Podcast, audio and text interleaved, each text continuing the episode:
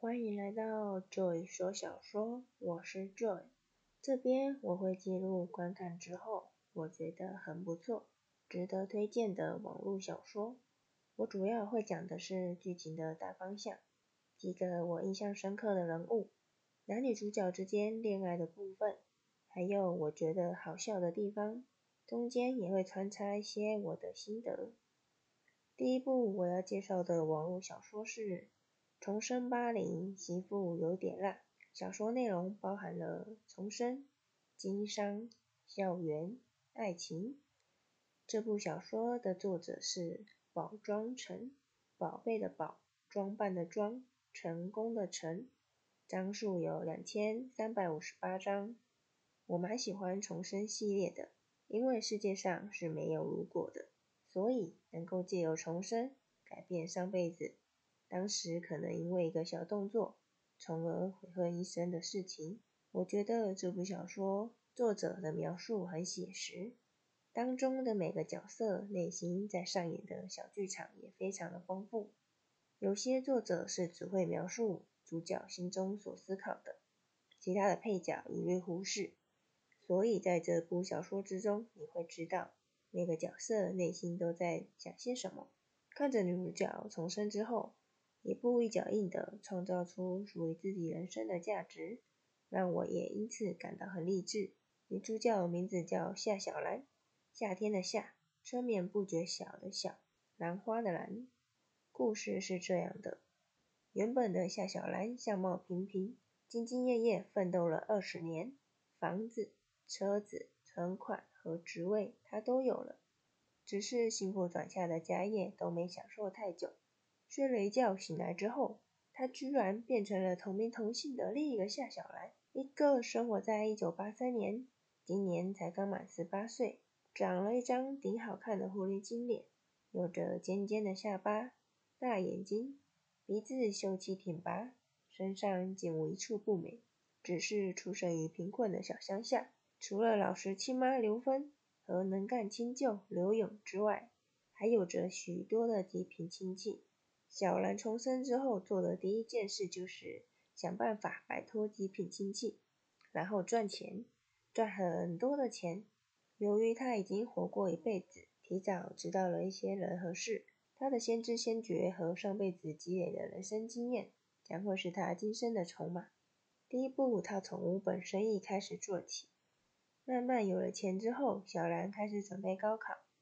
在这个大学生十分金贵的年代，必须得考上好的大学。后来，他将生意转移至服装事业上。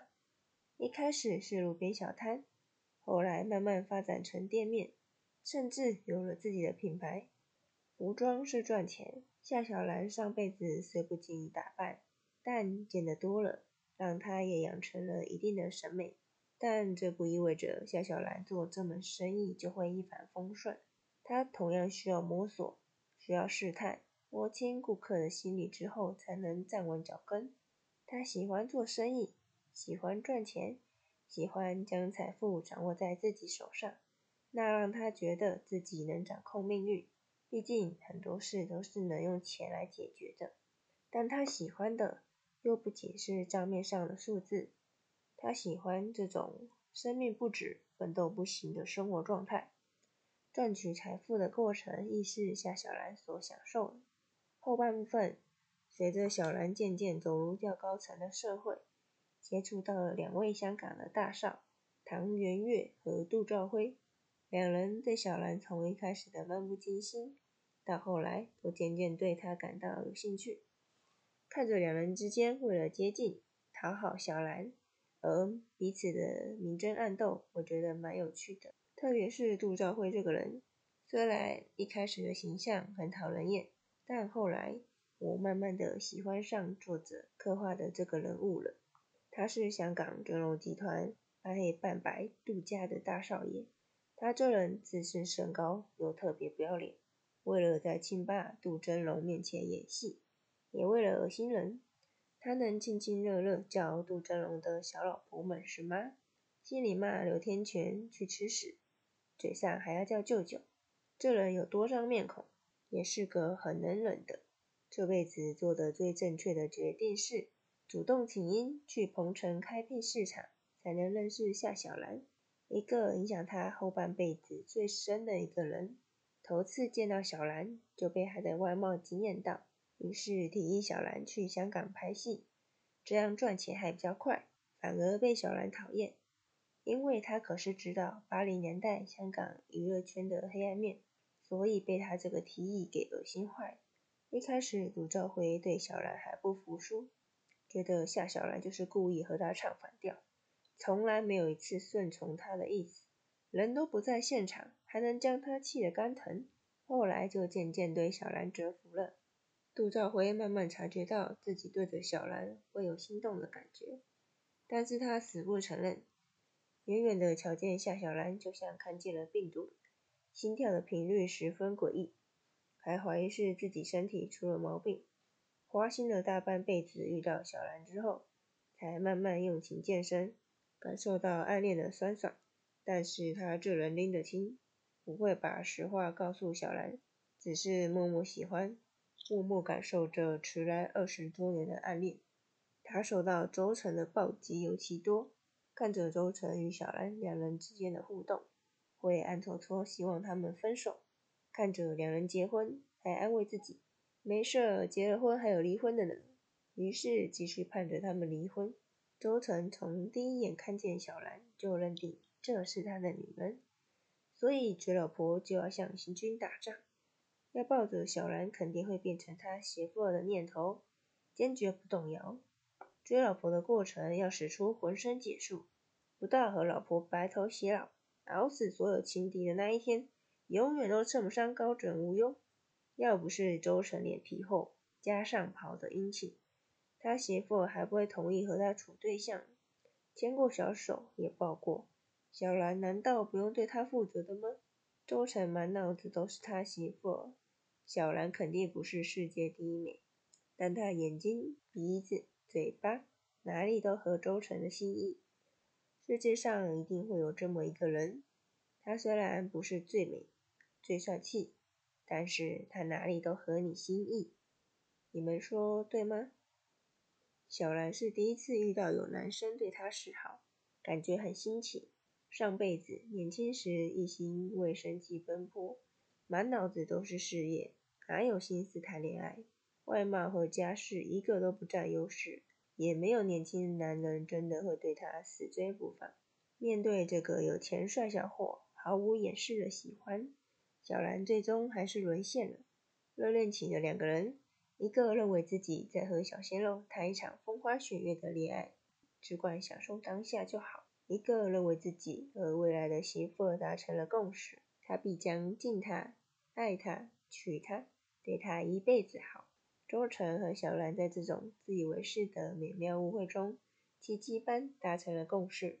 两人都觉得今晚的夜色美得不像话。谈恋爱这种事，果然弥漫着粉色的泡泡，舒服的人心尖都在打颤。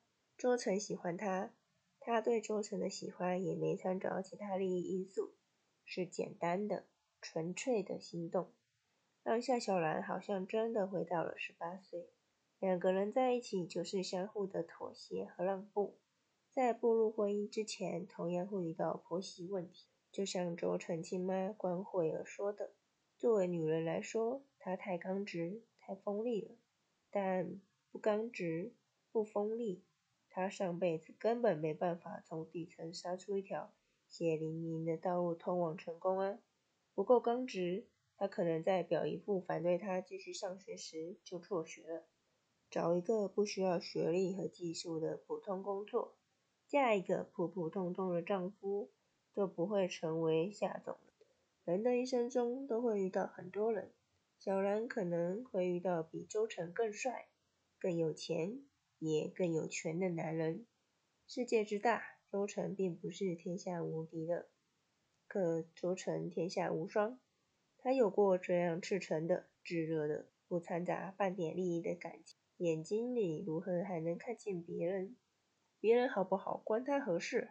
他们有钱有权，却也不是周成。不会有人掰着手指计算日子，办他到法定的年龄结婚。不会有人拒绝他的主动，只为要把第一次留到最好的时候。我喜欢小兰和周神之间的互动，两人有粉红泡泡，也有理智思考的时候，也会有理念不合、各持己见的时候。这部小说，我觉得其中有特别好笑的部分是，小兰在准备高考的时候，有在商大的图书馆自习过一阵子，引发了男大生们的骚动。一开始，男生们想用诗歌打动小兰，后来发现没用，因为小兰没有多少文学细胞。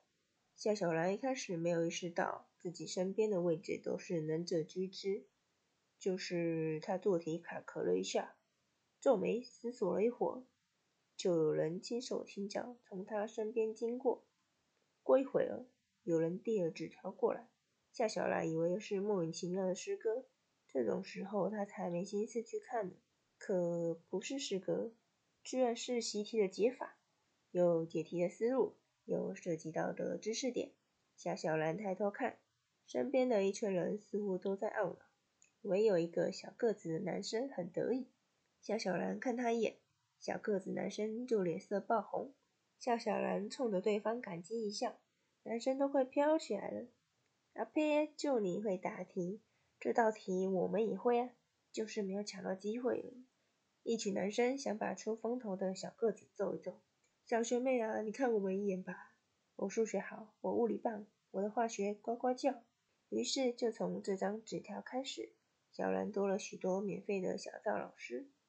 看到快结尾时才知道，小兰重生之后所有的不顺，都是来自堂姐夏子玉，因为夏子玉也是重生的。是他改变了原本小兰的生活，逼得他撞柱自杀，所以才有了来自现代夏总的重生。